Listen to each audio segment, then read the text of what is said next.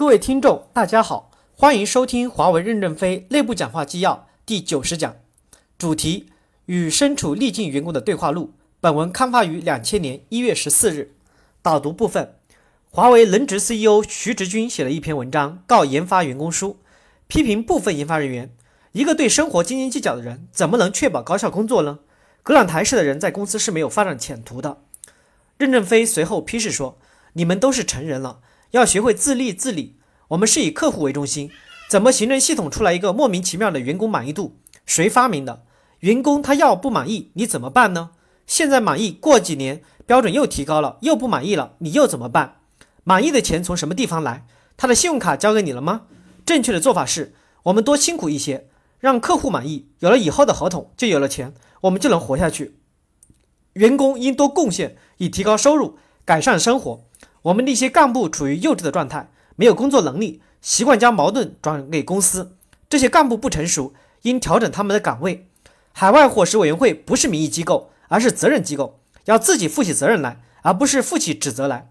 国内后勤部门要依照市场规律管理，放开价格，管制质量。全体员工不要把后勤服务作为宣泄的地方，确实不舒服，要找心理咨询机构或者天涯网。正文部分。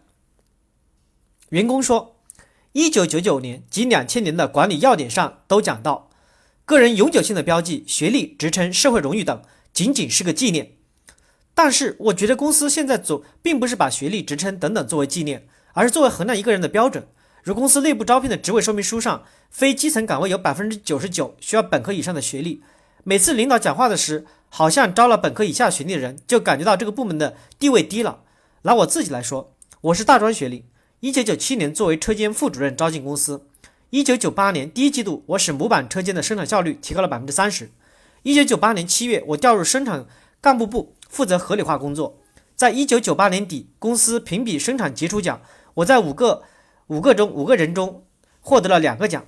我认为自己干的工作应该说不比本科学历的人干得差，但由于裁员，我调出合理化办。我想请问任总，作为一名大学生，要想在公司发展，是继续求求学取得本科学历，还是只是只在基层岗位上发展？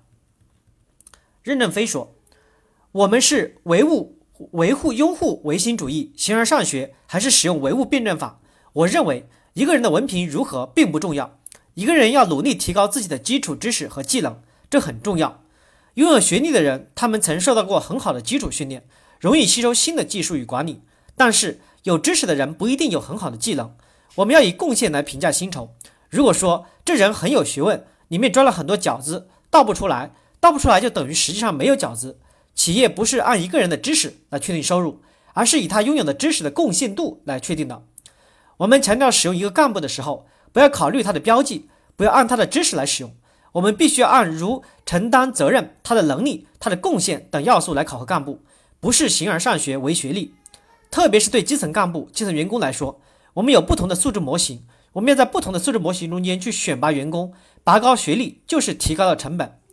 作为你自己来说，如果一个本科生来干得比你好，说明他受的基础训练比你多，你应该努力向他学习。如果一个本科生上来干得不如你好，我认为干部部门应该考虑让你多干一段时间，让他多学一段时间。所以对你来说有两种可能性：第一是你的领导处理问题稍偏颇，形而上学；第二。你自己也需要努力，努力的方式有两种：一是在实践中不断的加强学习，提高自己；另外就是和周边同事多融合，向他们多学习，提高自己。心里不要有太大的压力，一个人有心理压力是不成功的。所以，我认为努力学习是每个员工必须要做到的。不管你学历有多高，学历并不代表一个人的财富，但是有好一点的学历的人，他也就有好一点的素养，有好的素质，就有接受新东西的能力。这要辩证的看，但华为公司把所有的一切岗位都官化成需要本科以上的学历是错误的，这样成本太高。以后我们人力资源部、资源管理部在定编、定员、定素质模型时，就要定下来，要有工资配额管理，不能把工资额无限的拔高。我们认为成本是一个企业最重要的因要素，不能无限制的拔高这个岗位的学历，因为这是要付钱的。如果主管领导这么做，就说明这个主管缺少领导能力。他浪费了很多成本。员工说：“华为如何创造员工成长的土壤？总不能说是沙漠或是岩石，那我再好的苗也起不来呀。任正非说：“沙漠也要靠你去把它变成土壤，你要敢于用你的身体化成一种肥料，然后这个沙漠才能变成土壤。你要有一种牺牲的精神和献身的精神。如果大家都不希望献身，只希望沙漠变成土壤，我在这儿成长得非常快，别人都为我做牺牲，而我不牺牲，那你永远都没有希望。所以，我们讲的献身精神，就是把自己的身体化成肥料，去把沙漠改造了。”员工说：“我感觉到在同一个层面里。”华为技术整体水平要比华为电器高一个层次，请问为什么？任正非说：“那需要你努力，你努力你就能超越。照理说，你们的层次要比华为技术高一个层次才是对的。你们还达到更高的层次，是因为你不够努力。我不知道你一天学习多少个小时，你能否拿一个你一天的作业时间表给我看看？我可以告诉你我是怎么学习的。如果是坐两个半小时的到北京的飞机的话，我至少是看两个小时的书。”我这一辈子晚上没打过牌、跳过舞、唱过歌，因此我才有进步。你要有时间表，从来没有神仙皇帝，也没有什么救世主，要靠自己的努力才能提高自己的成绩，不是在哪个坐标位置上才会进步，换一个坐标就不能进步。进步完全靠自己的内因变化。你说邓小平、毛主席谁创造了他们的进步？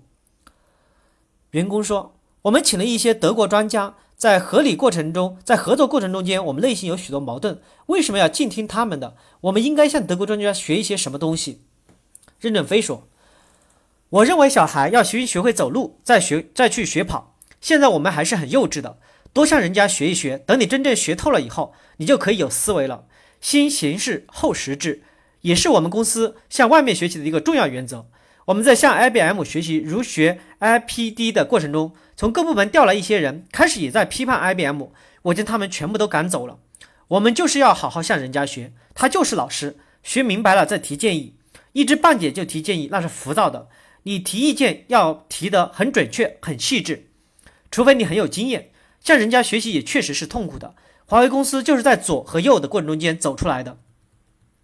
员工问我，感觉做市场像象棋一样，一步棋要比五步棋可能容易。五步棋能最终取得胜利，而如果说棋即将下完的时候，苹果呃菜单命令我们下不下棋了，或者菜单根本就换了，他不承认比赛结果，那么以后我们做市场的时候还要不要做长远考虑？